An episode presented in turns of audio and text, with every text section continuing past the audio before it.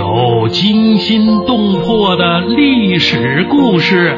三皇五帝是中华民族共同的祖先，传说他们生活的年代距离现在已经有五千多年了。这里有奇幻玄妙的神话故事。皇帝呀，姓公孙，名叫轩辕。相传他一生下来呀，就很有灵性。还有还有机智有趣的智慧故事。故事魔方，搜罗最多彩的中国故事，感受最童真的中国味道。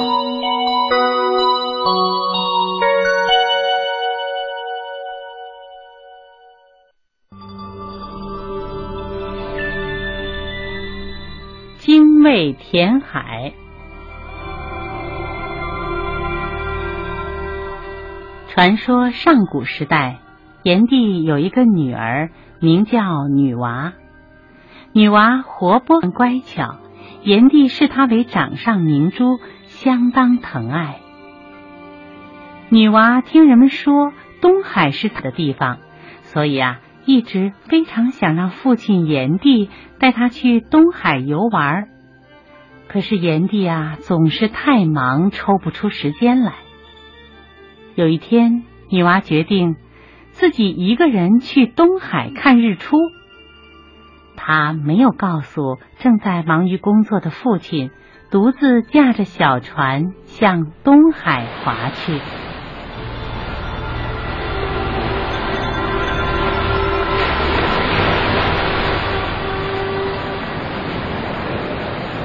突然，海上乌云密布，狂风大作，山一样高的海浪把女娃的小船打翻了。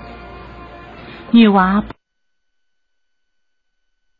无情的大海吞没了。炎帝听到小女儿被大海淹死的消息后。悲痛万分，可是他也没有办法让女娃死而复生。女娃死后，她的魂魄化作了一只小鸟。这小鸟花脑袋、白嘴壳、红脚爪，总是发出“轻微轻微”的叫声。就像是女娃在提醒海上的人们要警惕和小心海上的狂风大浪，所以后来人们便把这只鸟叫做精卫。精卫痛恨无情的大海夺去了自己年轻的生命，也不想让汹涌的大海再夺去更多人无辜的性命。因此，他锲而不舍地从西山上衔来石子儿和枯树枝，千里迢迢地飞到东海。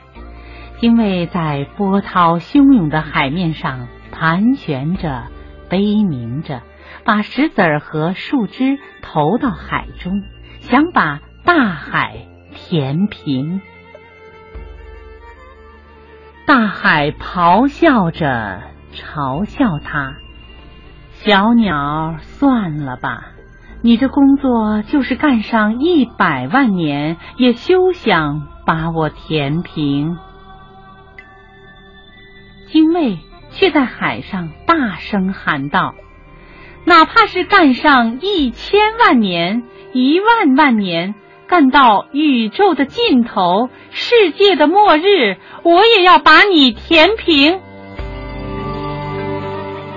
精卫这种锲而不舍的精神和宏伟的志向受到了人们的尊敬，后世的人们因此用精卫填海来比喻不畏艰难的勇气和持之以恒的坚定意志。